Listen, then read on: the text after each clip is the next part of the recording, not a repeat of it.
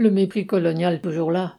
Mercredi 4 janvier, jour de la sortie du film Tirailleurs de Mathieu Vadepied, le ministère des Solidarités a annoncé son intention de signer, entre guillemets, une dérogation, une tolérance accordée dans des conditions exceptionnelles, autorisant les derniers tirailleurs sénégalais à toucher le minimum vieillesse même une fois rentrés dans leur pays.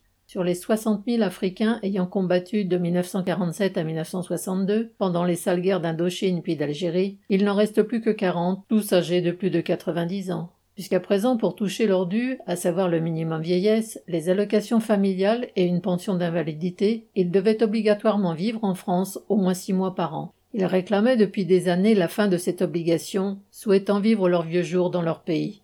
La mesure gouvernementale annoncée aura donc été arrachée à l'État français au terme d'un long combat administratif. Vu le faible nombre d'anciens tirailleurs encore en vie, cette concession tardive, et qui ne porte que sur le minimum vieillesse, ne lui coûtera pas cher.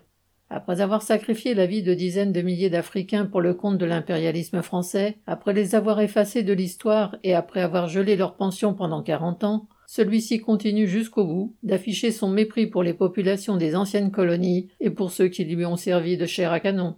Julie Lemay.